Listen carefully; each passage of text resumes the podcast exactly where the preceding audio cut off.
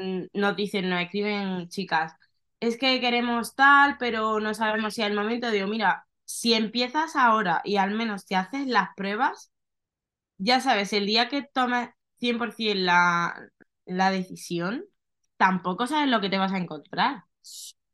Yo no sé si soy fértil, yo no sé si tengo problemas eh, a la hora de tener un bebé, es que no lo sé. Entonces, damos por hecho que, que vamos a poder ser madres cuando queramos y luego la realidad no es esa. Lo mismo ahora mm, estás pensándolo y estás con dudas, pero es que lo mismo en dos años mm, no puedes.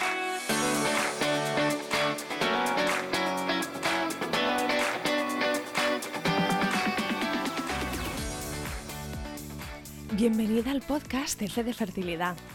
He creado este programa para que tú y yo podamos escuchar diferentes historias contadas en primera persona sobre las diferentes formas de crear una familia. No hablamos suficiente sobre los retos de la fertilidad. Damos por hecho que cuando estemos listas para tener hijos será fácil, pero no siempre es así. El camino puede ser largo, caro, confuso y lleno de dudas, desilusiones y dolor. Este podcast va de pérdidas gestacionales, de infertilidad, de pruebas y tratamientos de reproducción asistida, de donación de óvulos y esperma, de acogida y adopción, de crianza monoparental, de fertilidad LGBT, de la decisión de vivir sin hijos, de los costes económicos, del estrés que genera o del impacto que llega a tener en la felicidad, el bienestar o las relaciones.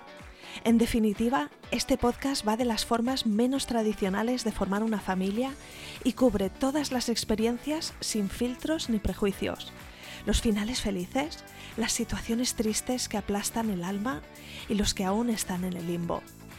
Yo soy Isa, tu anfitriona, y espero ayudarte con este programa a descubrir que no eres la única y que no estás sola.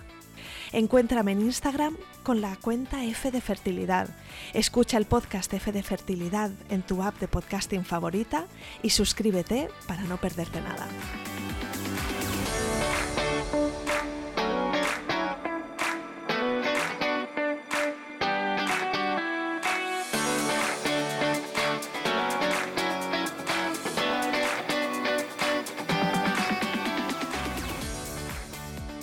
Te traigo al podcast a Marta y a Celia, que tienen una niña preciosa que se llama Lía, de tres años. El episodio de hoy me ha gustado especialmente porque además de contar su historia súper bien, cubrimos un montón de aspectos a los que se enfrenta una pareja de mujeres cuando quieren formar una familia. Cómo decidieron cuál sería la madre gestante, la donación de esperma, los prejuicios y comentarios inoportunos y mucho, mucho más. Espero que disfrutes este episodio tanto como yo. Empezamos.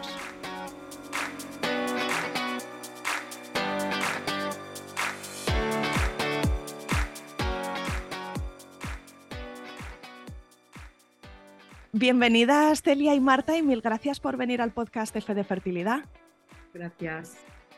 Contadme pues eh, cómo os llamáis, de dónde sois, dónde vivís y, y cuántos sois en vuestra familia.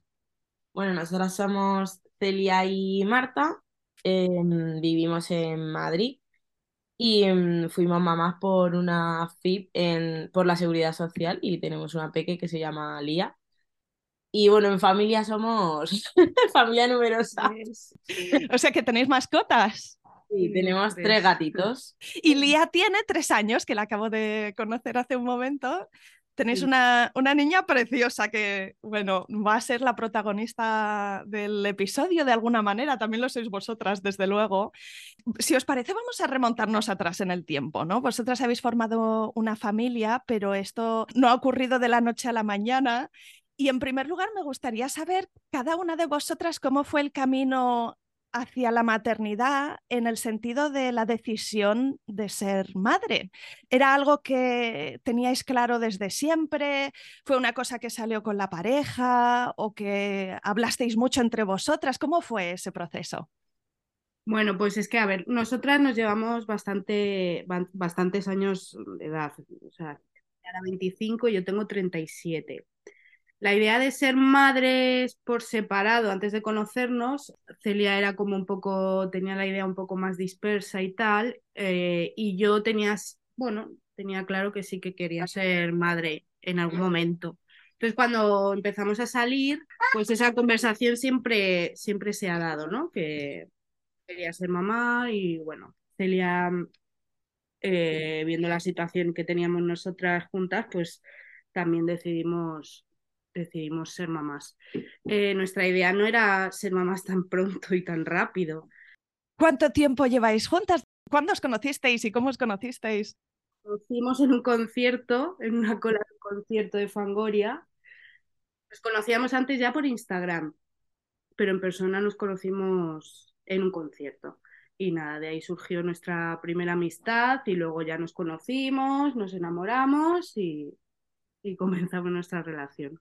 Muy bien. ¿Y lleváis juntas pues llevamos casi siete años. Celia, cuéntame tú si lo recuerdas igual, porque tú hace siete años tenías 18 y incluso ahora, ¿no? Eres una madre joven si miramos las estadísticas, si miramos la media. ¿Cómo recuerdas tú ese proceso de la decisión de ser mamá?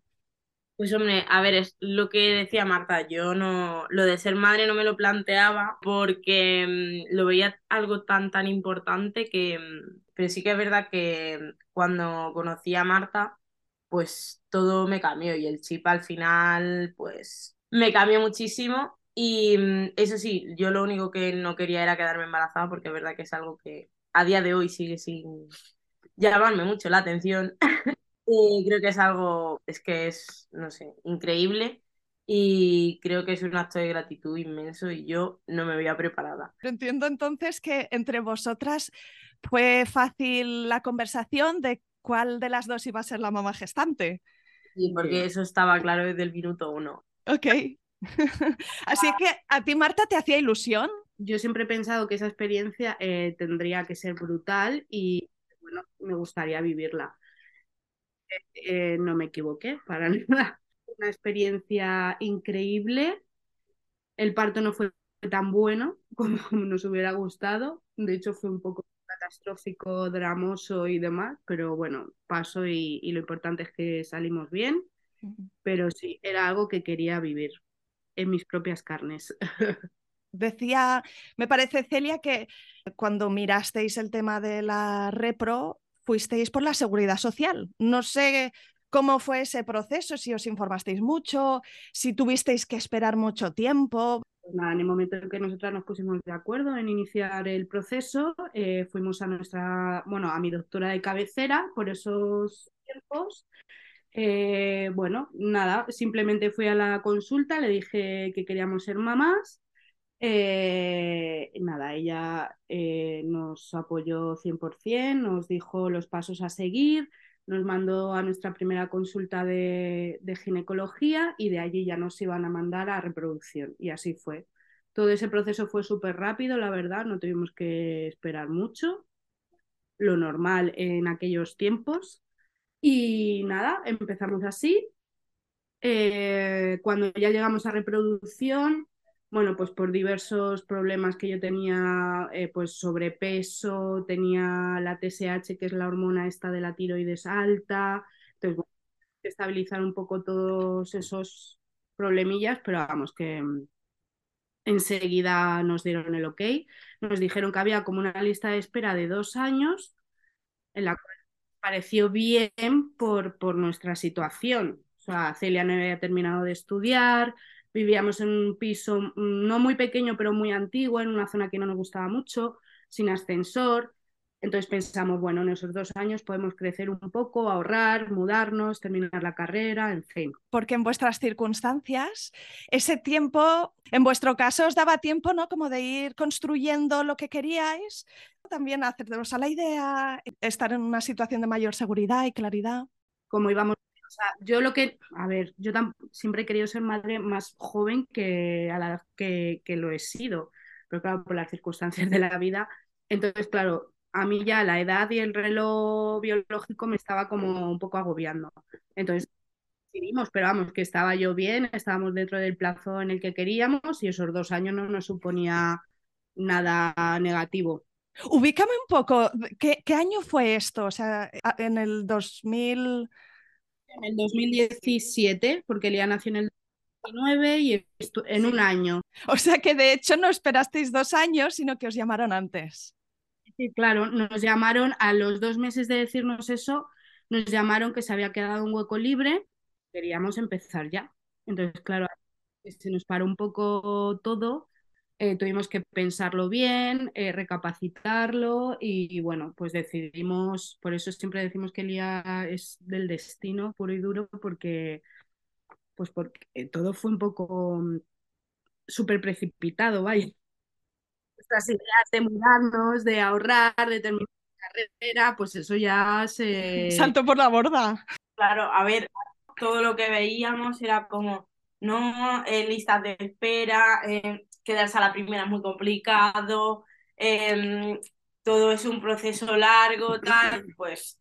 das la oportunidad de empezar antes y dices, pues venga, a ver, vamos a probar. Nadie nos va a decir que a la primera y en X meses íbamos a tener un positivo en la mano, o sea, era impensable en ese momento. Sabemos que el IA está aquí, desde luego que funcionó y funcionó en vuestro caso en un primer ciclo de inseminación o de FIV. ¿Cuál fue eh, la recomendación, lo que os aconsejaron y lo que elegisteis hacer? Bueno, antes de empezar un proceso de reproducción asistida, eh, hacen pruebas para verificar cuál es el método más correcto eh, según tu, tu cuerpo necesite. Entonces, bueno, a mí me hicieron una prueba que se llama, ¿cómo se llama? ¿La histerosalpingografía? Eso es. La hicieron dos veces, la primera no salió nada bien y la segunda pues tampoco salió. Entonces nada, decidieron eh, que la mejor opción era una, una, fecundación in vitro, en nuestro caso. Bueno, eh, nosotras, yo pensaba que, bueno, era bueno porque había muchas más posibilidades de embarazo, pero tampoco el proceso me gustaba. me parecía un proceso pues eso, muy, mucho más delicado que una simple fecundación. Mm.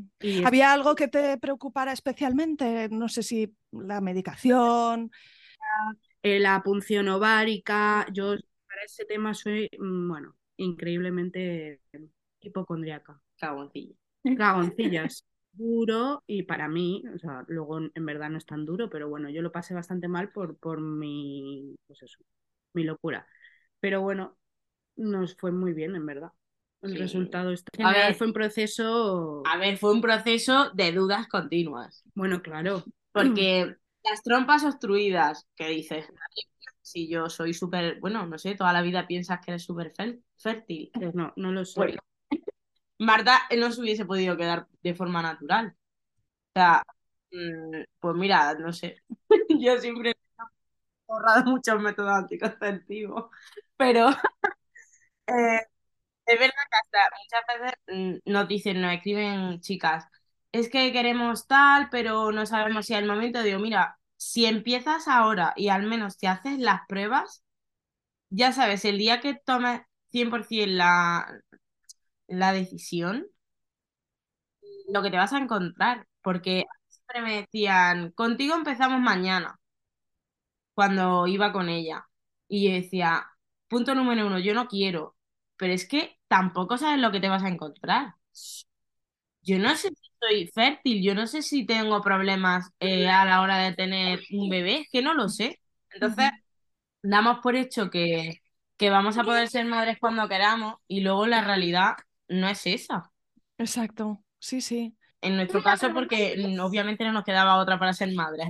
Pero otras chicas que a lo mejor están intentándolo y no se dan cuenta hasta que no van realmente a un médico. Entonces, siempre que nos escriben es, no lo dejéis pasar, porque lo mismo ahora mm, estás pensándolo y estás con dudas, pero es que lo mismo en dos años mm, no puedes. O sea, mm, qué mínimo que tengas esa información de saber que va a ser un proceso más fácil o menos fácil. Y ya tomar la decisión. En ese caso, que soy, te vuelvo a repetir, muy hipocondríaca y muy miedosa, estaba súper tranquila, eh, nunca en que iba a pasar algo malo, eh, no sé, em, yo qué sé, esto de esperar los tres meses por riesgo de aborto, tal, pues la verdad es que yo súper tranquila en ese aspecto.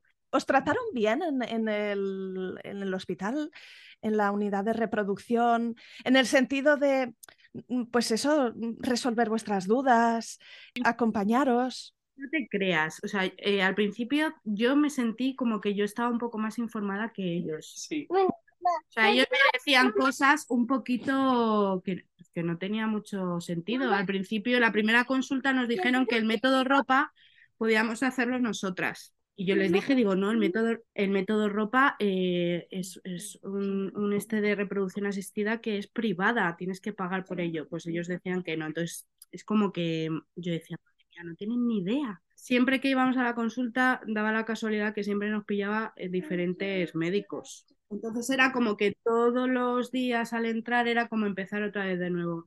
¿Quién va a ser la madre gestante? Yo. Eh, ¿Usted quién es? Eh, mi mujer. Eh, ¿Sabes? O sea, cosas que solo con leer mi historia muy larga. A ver, eso es, yo creo que eso es quizás lo peor de ser la seguridad social, porque obviamente en una privada lo tienes más eh, personalizado. También en mi caso, que normalmente las mamás no gestantes somos las que mm, nos llevamos más los palos. Como que no hay tanta consideración contigo. Efectivamente, porque al final, cuando ya hacen la pregunta eh, quién va, va, a gestar, ya hay veces que es que a ti ni te miran. O sea, te dicen, estoy aquí, ¿vale? Pero bueno, pues yo cuando no me miraban, pues yo hablaba o intentaba como quizás hacerme un poco más la pesada, ¿no? De, de oye, mm, estoy aquí y yo... Obviamente. Entonces, en ese sentido no hemos tenido, pues sí, algún comentario y tal de tampoco cuánto tiempo llevabas, pero es que tampoco... No hemos dejado que nos, no. nos, afectara. Y que no te da tampoco mucho tiempo porque... Las consultas eran rapidísimas, sí. eh, íbamos a lo que íbamos y era nuestro objetivo y fin, no nos por ese Y tema. ya te digo que de pasar de un montón de listas de espera que todo el mundo nos decía que madre mía, que no sé qué, no sé cuánto, a en menos de mes y medio tener una llamada de que había una, un hueco y meternos, a empezar a hacer todas las pruebas, a derivarnos a FIP porque no podía ser inseminación artificial. Y bueno, eso, y tardamos más porque había como un folículo que no se terminaba de reabsorber, entonces estuvieron probando distintos métodos anticonceptivos y tardamos como cuatro meses más. Pero si no, en menos de tres meses estábamos ya Vamos a hablar también del tema del donante de esperma. Yo entiendo que en España lo único que está permitido es una, un donante anónimo, creo, ¿no? Y hay bancos y no sé eh, hasta qué punto uno elige o se asigna. No es legal eh, elegir los, las características. Sí que es verdad que nosotros en la consulta... Eh, Puedes elegir características muy generales. Sí. Eh, a ver. Y tampoco elegir. No. O sea, tú das tu... Tú das los datos y ellos eligen lo más... Lo parecido a la... Pero en nuestro caso, eh, como somos mmm, completamente distintos, pues allí mismo en la consulta me cogió los datos, pero yo creo que por, por protocolo, porque me dijo, uff, es que vosotros lo tenéis muy complicado, porque sois muy distintas una morena, otra rubia. Sí, porque se, se busca a lo mejor el, el match, el, el, donante, pues por rasgos físicos, ¿no? Tienen a lo mejor un perfil de pues, una persona de esta raza, un poco de este, estos rasgos físicos para que se parezca a la mamá o a las mamás. Claro, y a ver, al final, bueno, en la seguridad social, eh, bueno, a ver, hay, hay hospitales que tienen su propio banco y entonces tú no lo pagas. Pasa en muchas comunidades. En Madrid, por ejemplo, hay un hospital que no lo pagas y en los otros que sí. En nuestro caso tuvimos que pagarlo y, y te daban a elegir entre varios bancos de semen de, de España. ¿Y a cuánto está el kilo de semen? Seminación eh, o una in vitro, solo un intento. 400. Son cuatro. Bueno, teniendo en cuenta que solo tuvimos que pagar eso, entiendo el por qué unos sí, otros no. Bueno, también o... hay desigualdades a la hora de que eh, vaya una pareja heterosexual y tengan un problema de reproducción y a, esa, a esas personas no se, se les cobra enfermedad y no sí, se... depende del sitio, de donde vayas. Yo imagino que desde que nosotras fuimos Habrán también habrán cambiado cosas. cosas. Entonces, yo qué sé, en su momento, pues sí, te da rabia porque dices, Jolín, es que sé que fulano y mengano eh, lo han hecho así y yo tengo que aquí soltar 400 y pico euros por una pajuela, ¿sabes? Pues que funciona la primera porque si tengo que pagar otra, lo mismo. No, desde luego la- las consideraciones económicas, que es que son un obstáculo muy grande, ¿no? Y, y la gente que, que recurre a, a la privada a veces lo hace haciendo un esfuerzo económico brutal o, o directamente no puede y es la razón por la que no pueden seguir adelante con este proceso. Y, y luego también que otras formas de formar una familia como la acogida y, y la adopción tampoco, tampoco son baratas, ¿no? Es, es curioso. Creemos que cuando queramos ser madres lo vamos a ser y ya está. Y no, no, no. Hay toda una serie de barreras y de obstáculos.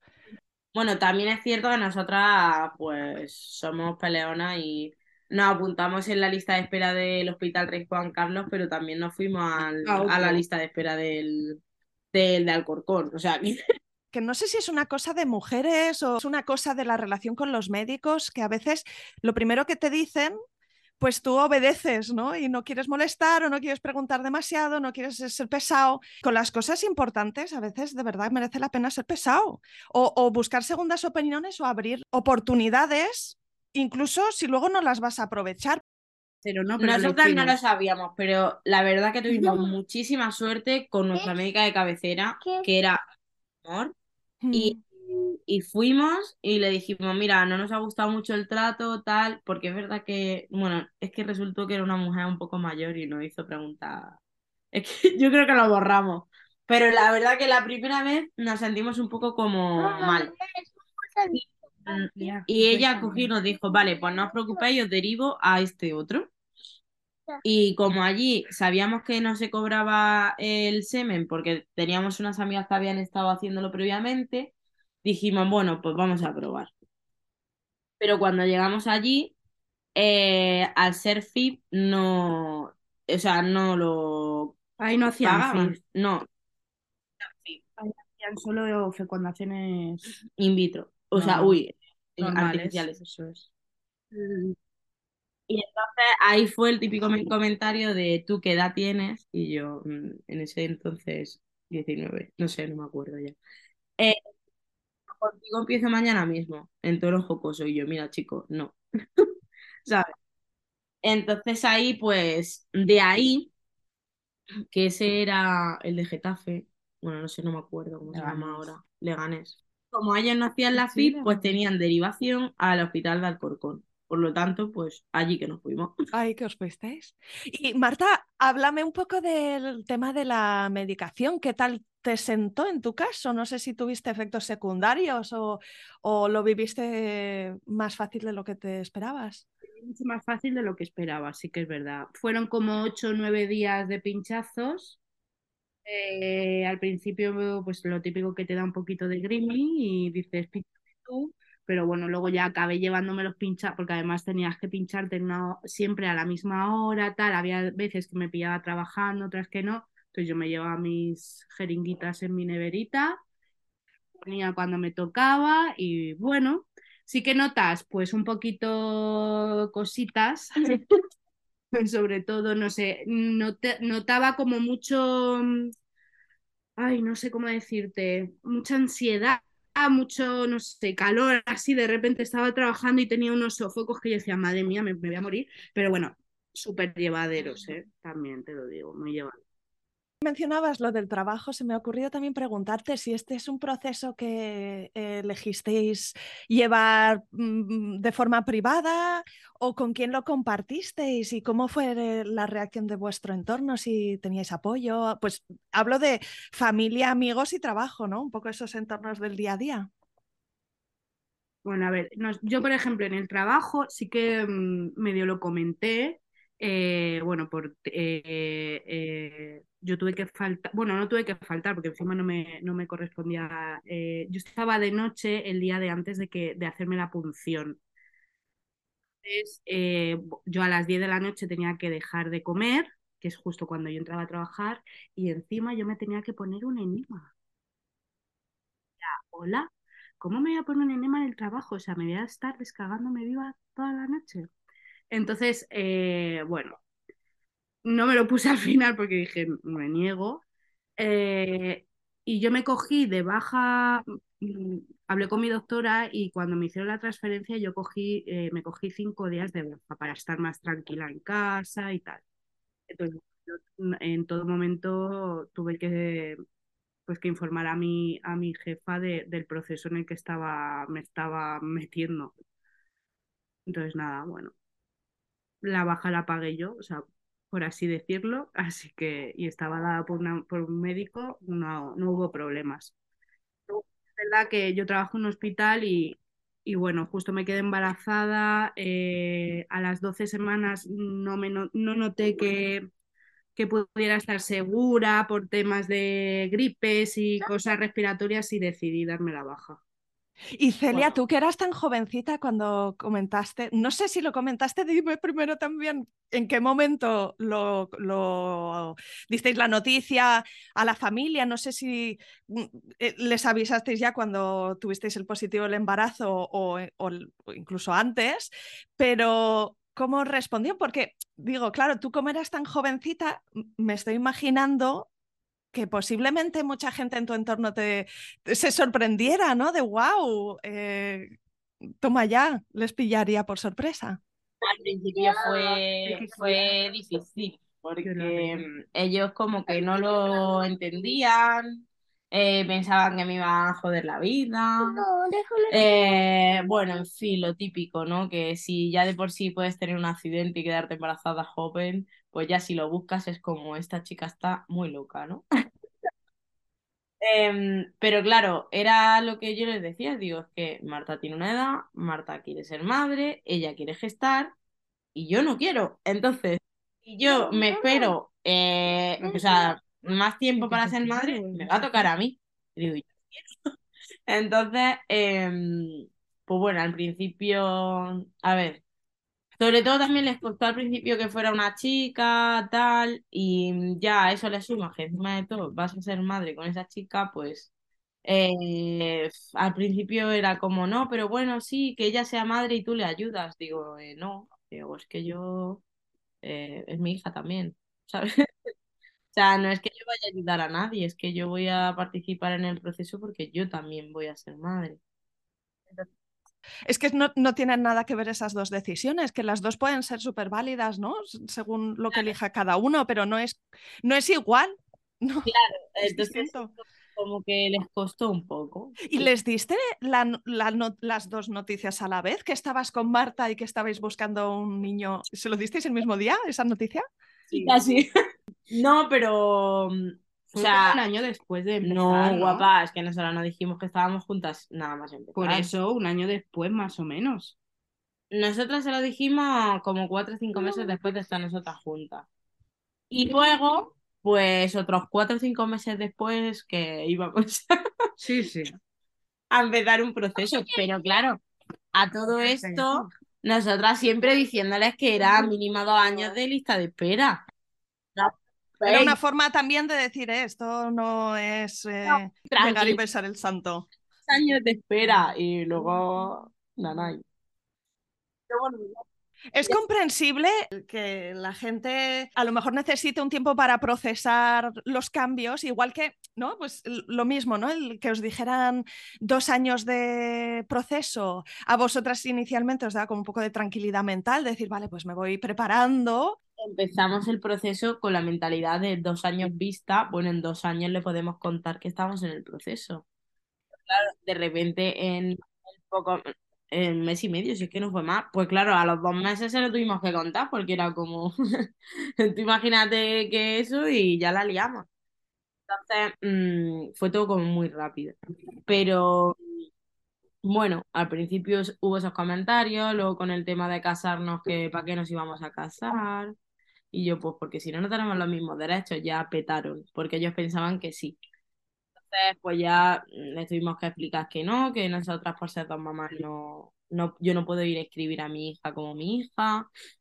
Eh, ya pues el tema de la boda, eh, pero bueno, ¿y por qué te vas a casar? Es que si luego pasa algo te tienes que hacer cargo y yo es sí, obviamente. Digo, mm. esa es la idea.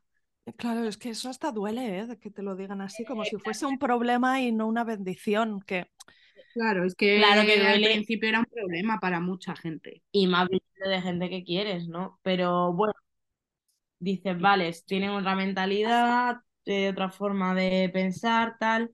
Y a día de hoy se les cae el alma con mi hija. Y vamos, mm, pues es lo que yo digo, al final el tiempo hace que tengan que, que dar marcha atrás en todo lo que han dicho, tal. Y nosotras, pues, bueno, nuestra conciencia tranquila. Sí, bueno, el fin es que adoran a Lía y que Ahora Lía los adora a ellos. Al final ellos, bueno, yo quiero pensar que han- son comentarios por no saber o no tener la información.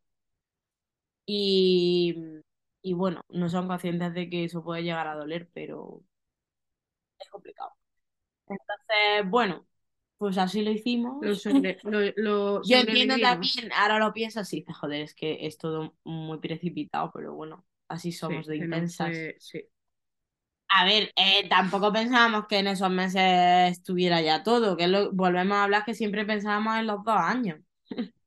Entonces, bueno, pues somos intensas, pero también es que la situación se dio así. Y Marta, decías que la noche antes de la punción tú tenías un turno de trabajo, entonces me imagino que estarías cansada, ¿no? Cuando fuiste al día siguiente para hacer ese proceso, cuéntame si estabas nerviosa, si Celia pudo entrar contigo, cómo viviste el proceso, ¿cómo fue? Pues fue horrible. Iba eh, nerviosa, acojonada, eh, máximo. O sea, es, mm, o sea, tenía un miedo interior. Muy bien. Tenía un miedo eh, increíble. Ya te digo que yo soy muy cagada y la anestesia general era lo que más me preocupaba. Eh, iba, pues imagínate, sin dormir toda la noche después del trabajo. eh, bueno, iba con mis padres, que fue una mala idea, pero bueno, ya no puedo hacer nada, así que me pusieron mucho más nerviosa. eh, bueno, Celia no pudo entrar conmigo. Yo me sentí, o sea, eh, tú lo vives como que es algo tan importante, no es un proceso súper tal. Y yo fui allí y eso parecía, eh, entrábamos como, yo qué sé, como cerditos al matadero, ¿no? Eh, una y otra y salían y entraban y salían y yo decía, madre mía, o sea, una rapidez, un, no sé, fatal. Un, no sé, mm, cero sentimientos, cero, no sé, cali, no sé, calidez, nada, es que yo estaba, estaba, me encontraba en un sitio, o sea, me dieron ganas de pirarme de ahí, decir, a tomar viento. O sea, no me sentía segura, confortable cero, fatal. O sea, de hecho, me estaban durmiendo y yo estaba llorando. Bueno, fatal. Pero bueno, también es porque tú. eh, Pero es- Eh, lo eres- vuelvo a repetir porque yo soy porque una yo enferma. un estaba desde ahí, yo no lo vi. O sea, o yo, sea- yo lo vivo, lo viví así porque yo soy una drama Un con. protocolo eh, normal de un hospital. te meten, te Entrar, que- eh, te sacan lo que te tengan que sacar, te, sa- te, te sacan fuera en, en- Yo me desperté borrachísima, o sea... mm, ¿Diciendo desperté- tonterías? Mira, lo, lo que recuerdo es que abrí los ojos, estaba súper mareada, ya te digo, como si estuviera borracha. Es que eso es normal. Eh, al lado de, de mi camilla había una mesita. Vale, ahora, ahora la. Eh, había un papel en el que ponía los datos de mi eh, donante. Eh, a mí solo se me ocurre leerlos y ver que el donante medía 1,85 de estatura. Entonces yo dije, eh, perdona, que, o sea, yo mido 1,59. O sea, ¿cómo va a ser un semen de, un, de uno que mide uno, o sea, me va a reventar? Bueno, así, ¿eh? Todo el rato. Y yo Sí, digo, sí. Agobié dije, El mogollón. moco de troll mide 1,85. Y yo. me agobié mogollón, eh, y nada, ya está, espera, sales, ahí, yo me quería ir ya y No, la enfermera me dijo, Marta, ¿estás dormida todavía? Está... No, no, no, me quiero ir ya, tómate un zumo, que no, que no, que me quiero ir ya, que me quiero ir ya, que quiero ir con Celia, que quiero ir con Celia. Claro, yo, me... yo estaba aquí súper, mm, no sé, muy mal. Salí corriendo, ahí medio drogada, medio no drogada, Y nada, tienes que esperar ahí un ratito, pues como una hora o así estuvimos esperando, ¿no? Ahí en muy buena compañía. Y eh, no, te llaman y te dicen eh, pues los ovocitos que han, que han salido. Vamos, los ovocitos. Buah, eso, era- es que eso era chungo, porque había mucha gente. Claro, tú veías a la gente entrar a un cuartucho y, y y otro- sal- unos salían llorando y otros salían felices. Y yo decía, madre mía, los que salen llorando es fatal. eso era chungo. Como en un Dios, que no, Sí, no quiero sí que me llamen. Pero ahí sí pude entrar yo. Claro, ahí entramos las dos y nada, nos dijeron que habían sacado cinco bocitos, No, ocho. ocho. No, No, se veían ocho, Se, se veían ocho y y sacaron sacaron seis. que, que nada, que al día siguiente nos iban a mandar una notificación en el portal del paciente con los que habían fecundado y que ya nos avisarían cuándo sería la transferencia. Que todo había salido bien, que el útero estaba bien y, y ya está. Entonces, siguiente, eh, yo como loca desde las 8 de la mañana metiéndome en la, en la aplicación esta del paciente y, y nada, y toda la mañana ahí esperando, esperando, esperando, y ya por fin veo que han fecundado dos. Teníamos dos embrioncitos. Eh, no te ponía calidad ninguna, simplemente que acudiéramos al día siguiente a hacer la, la transferencia. Inmediato, no, no se congelaron, ¿no? Se, se pusieron, ¿cómo se llaman? En fresco o algo. Normal... Ay, es verdad, normalmente tres esperan días. tres días para que hagan sus divisiones, sus células y tal, y al tercer día te hacen la transferencia. O sea, por eso te digo que era todo, el nosotras- fue tan Nos- rápido. Nosotras no subimos cuánto había hasta el día que te sentaste en la camilla. No, no, no. Eso No, lo tengo- no, no, no. Sí. No, Lo porque no la sabíamos- conversación antes de entrar fue ¿cuántos te vas a poner? Porque claro, eh, no es lo mismo que sea una calidad A, pues te pones uno, a que sean mala calidad, que ya te... Y dijo ya, no, no, yo uno, yo uno, porque yo dos, no, no. No tenía muy claro que no quería dos. Pues, entraron dos. Se da también medicación, ¿no? De, de preparación del útero. Y tú lo hiciste todo en el mismo mes, mm, en menos de un mes, en semanas. Un tratamiento con progesterona vaginal. Vaginal. Pues el efecto de la, de la esta intravaginal es que es como que tienes que estás, eh, yo qué sé, mm, como si estuvieras embarazada sin estarlo. Eh, las tetillas se te ponen súper, te duelen, tienes sofocos, tienes mareos, eh, te puedes imaginar, o sea. Siempre tienes que estar con un salva sleep porque es un poco mm, desagradable. O sea, la progesterona eh, te la quitan a las 12 semanas de gestación y yo boté de alegría porque me parece mm, mm, horrible. O sea, te tienes que poner dos pastillas cada ocho horas, creo. Gracias a la progesterona también te digo que el día está aquí. Es lo que hace que, que el embrión se adhiera al útero y, y que vaya creciendo. Entonces. Eh, yo me preparé, eh, creo que fue, tienes que empezar con la progesterona eh, por la, noche la noche de la, de la punción. Entonces tú ya empiezas ahí con tu progesterona. Tampoco sabes muy bien qué va a pasar porque hay mm, cero comunicación hasta que no vas el día que te citan.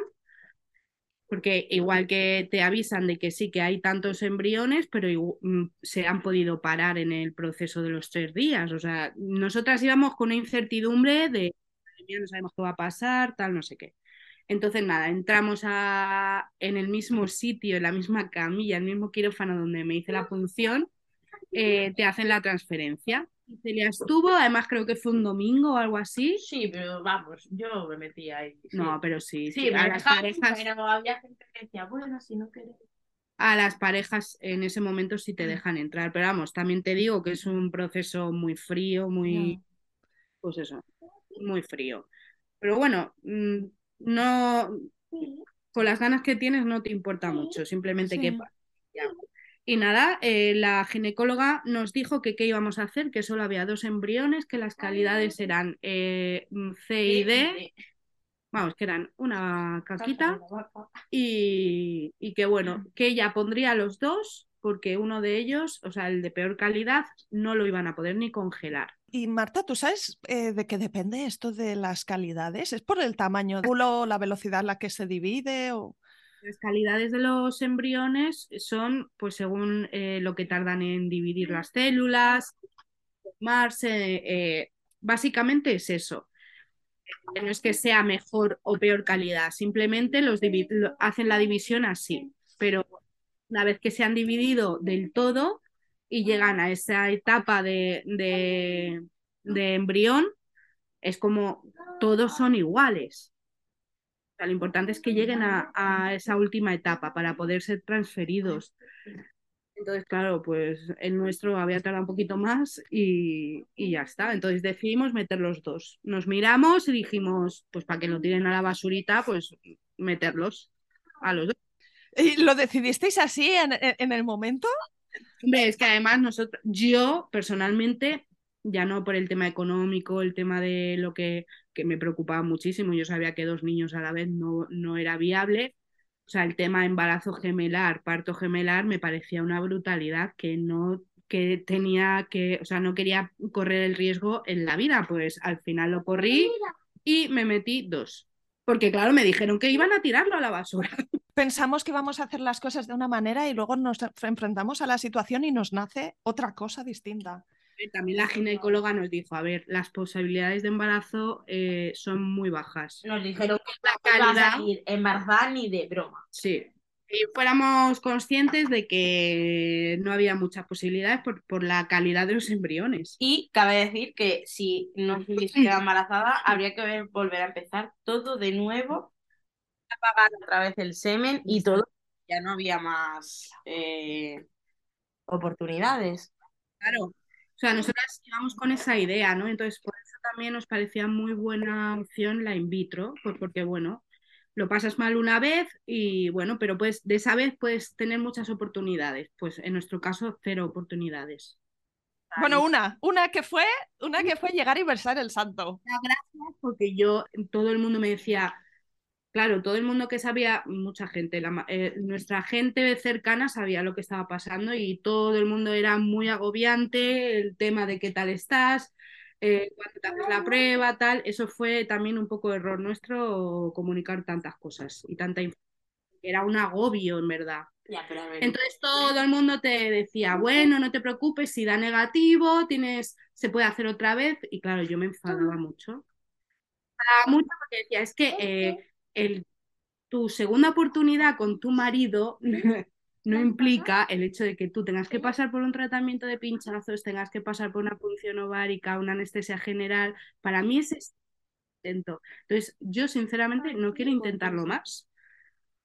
O sea, yo tenía claro que no quería seguir en ese mismo momento. O sea, yo decía, esto lo paro y si en un futuro me vuelvo otra vez con más ganas, pues bueno, pero no lo iba a volver a intentar inmediatamente. ¿Cuál de las dos vivió como con más estrés? ¿Cómo, ¿Cómo, lo llevasteis entre las dos? ¿Estaba bastante equilibrado? ¿Cómo hacíais, no? A ver, yo es que teniendo en cuenta que, como ha dicho Marta, ella es súper hipocondriaca y, y, demás, esto ya venía desde el principio. o sea, nosotras cuando eh, en el mismo, antes de hacerle la extracción, ella decía que no se lo hacía que ella por ocho nos iba a meter en un ah, claro, porque me decían que era muy pocos. Y yo decía. Yo decía, jope, es que para pa ocho me voy a meter. Es que no, es que no me compensa, no me. Yo decía, pues vamos a perder la oportunidad, digo, porque claro, no se quiere meter por ocho, digo, bueno, pues ya está.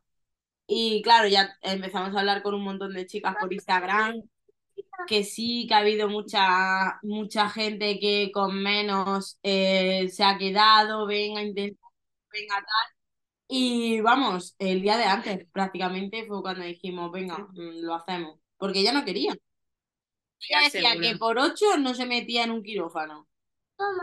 Y entonces, claro, era como, madre mía. Claro, Tuvimos el bajón. ahí, sí. porque ella estaba súper rayada y yo decía, a ver, no pasa nada. Pues bueno, si no quieres, pues se espera y, y lo intentamos otra vez. Pero está el, el hecho de, vamos a perder una oportunidad. Al final entró y quiso, pero ya a partir de ahí era como, Dios, que salga bien, porque el bajón que le va a dar Claro. va a ser monumental. Yo sabía que, eh, o sea, lo tenía muy claro. Entonces, yo a lo mejor iba como más tranquila, porque no iba pensando tanto en mí, sino en ella, en el sentido de que no se dé un bajón porque mm, es jodido. Entonces, claro, yo iba más pensando en va a salir mal, me va a tocar apoyar y estar fuerte, va a salir bien.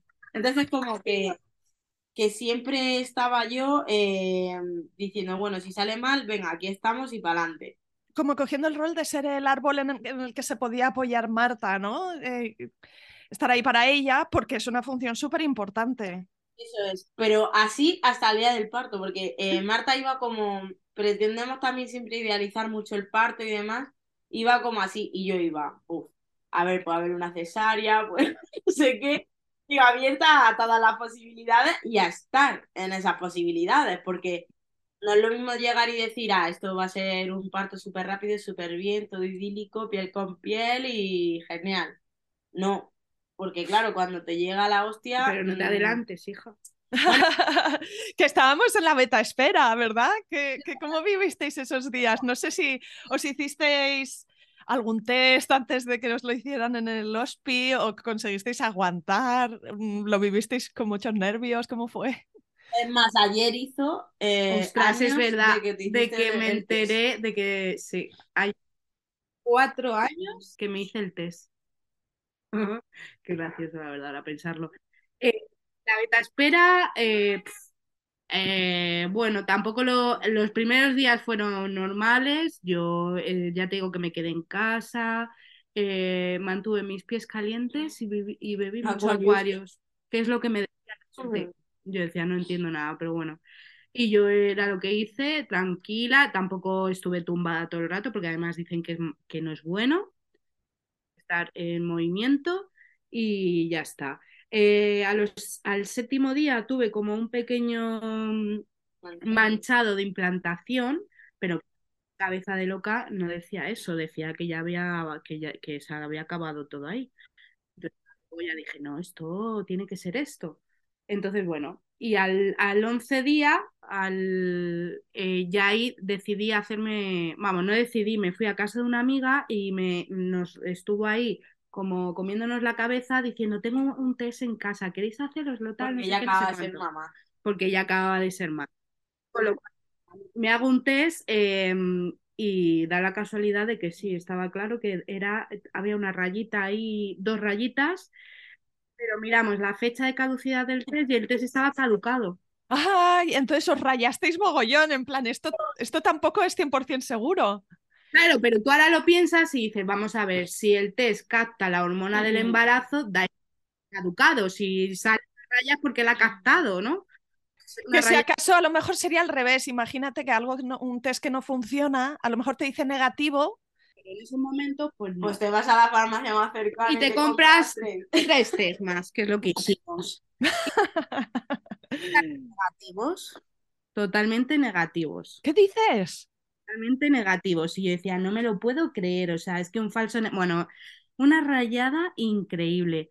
Estábamos ahí puestos y, a todas horas mirando los puñeteros test, que todavía los tengo por ahí guardados. Poniéndola a la luz así, poniéndola a la luz así, con la linterna, a ver si se ve la rayita.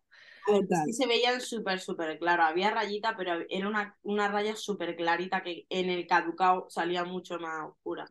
Entonces, claro. Y luego te enteras que hay test que son más sensibles, otros que no. No, y que por mínima que sea, es, positivo. Es positivo. Pero eso no, pero todo eso claro, pero a mí también me ha pasado con los test de estos del COVID, que lo tengo como más reciente, que a veces es como que sube la, la línea de, de, la humedad y entonces dices, ¿esta segunda línea está marcada porque está mojada o está marcada porque da positivo, no?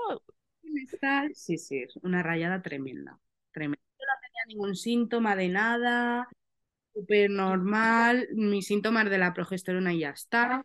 Total, que yo 15 y ese día tuvimos que ir a hacernos una analítica a primera hora de la mañana, la lo que es una beta, y tal. Entonces, nada, fuimos, eh, nosotras ya teníamos muy claro que no, que no, que era negativo y ya está, y te haces la beta a las 6 de la 7 de la mañana, te vuelves a casa, eh, Celia, nos tumbamos en la cama y a esperar, Celia se quedó frita, yo no pude dormirme más, cada cinco minutos mirando el móvil porque encima el resultado te lo, te lo mandan al móvil. Sí, un, un mensaje de texto, no te llaman siquiera. No, no, no te llaman. te metes del empleado y ves, uy, del empleado, no, perdón, del paciente y, y ves el resultado de la analítica. O sea, que estabas ahí dando refrescar, refrescar, refrescar, refrescar. Y nos esperamos a la una de la tarde. O sea, a la una de la tarde es cuando veo la, el resultado de la analítica. Y evidente, y sí, era positivísimo. Tenía como 260 y pico de beta. O sea, Que es un montón, ¿no? Eso. Claro, montón. había dos. Era, no, No, Era normal, era de no, uno. Pero, pero, pero estaba muy embarazada, o sea, eh, había, eh, estaba embarazada normal, pues embarazada. O sea, era, una- era un número normal de un Sí, embarazo sí, de ese tiempo. que te metiste otra beta porque pensabas que venían dos. Claro. Y yo a la semana, pues, de que, eh, o sea, cuando hay, es un embarazo gemelar, la primera beta no se ve, se ven una segunda que hacen a la semana porque la, el número se multiplica por 10. Único mm, mm, se multiplica, pero no tanto. Entonces, no- yo como trabajo en un hospital dije, mira, yo voy a salir de dudas ya. Y a la semana me hice una beta para ver y me dijeron que era una beta de un embarazo único. Digo, pues No, no ganas para sustos, ¿no? Porque es como ir pasando etapas, pero pasas una y, y en la siguiente también tienes niveles de incertidumbre brutales.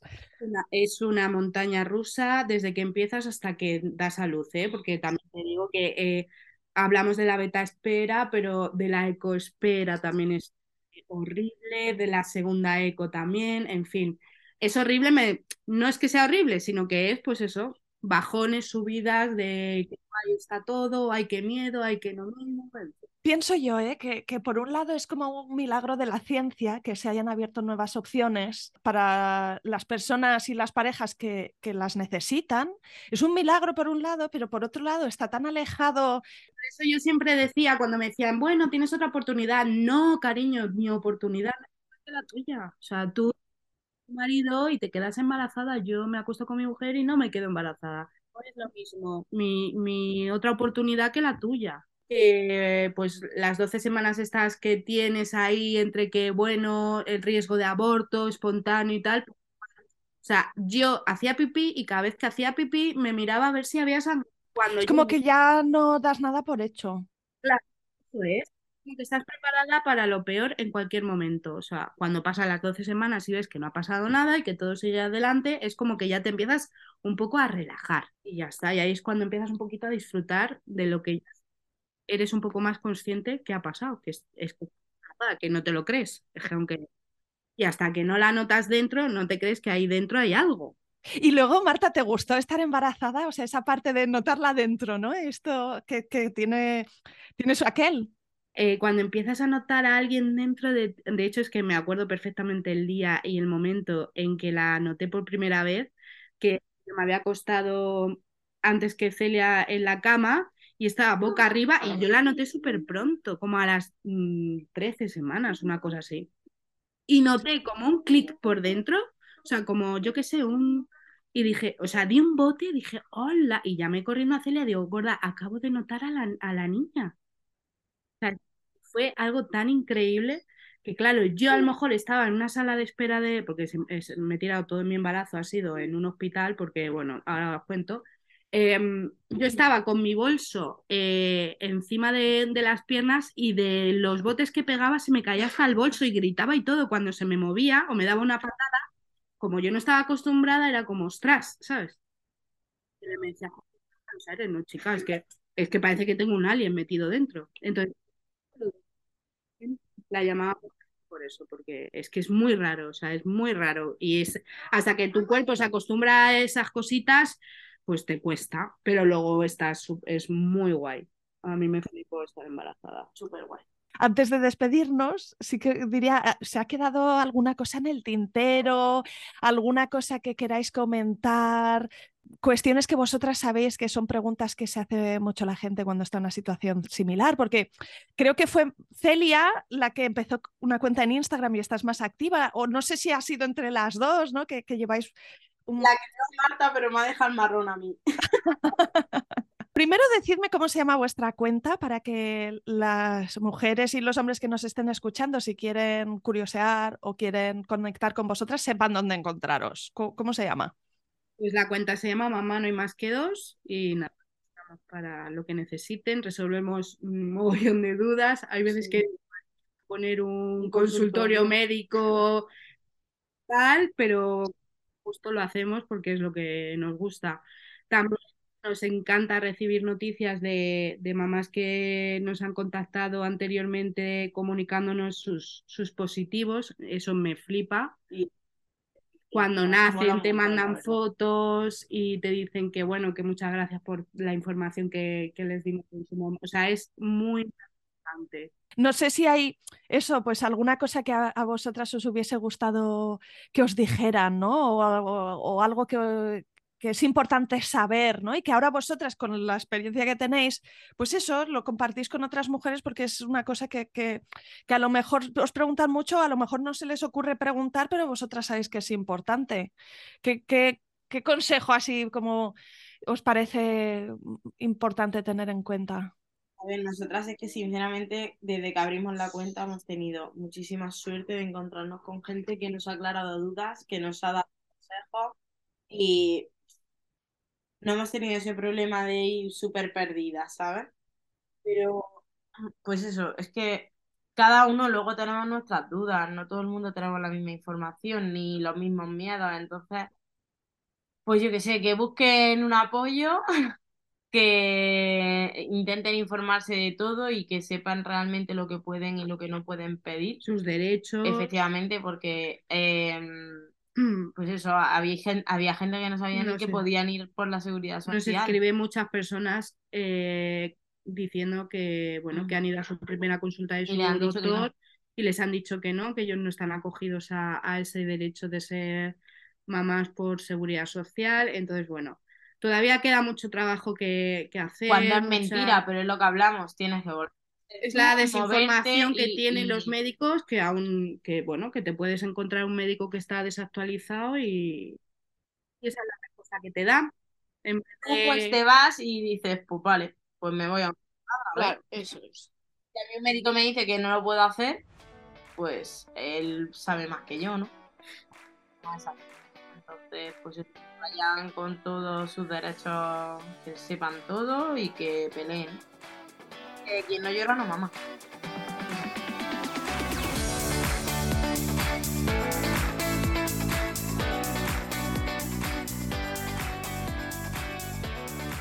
Aquí acaba este episodio.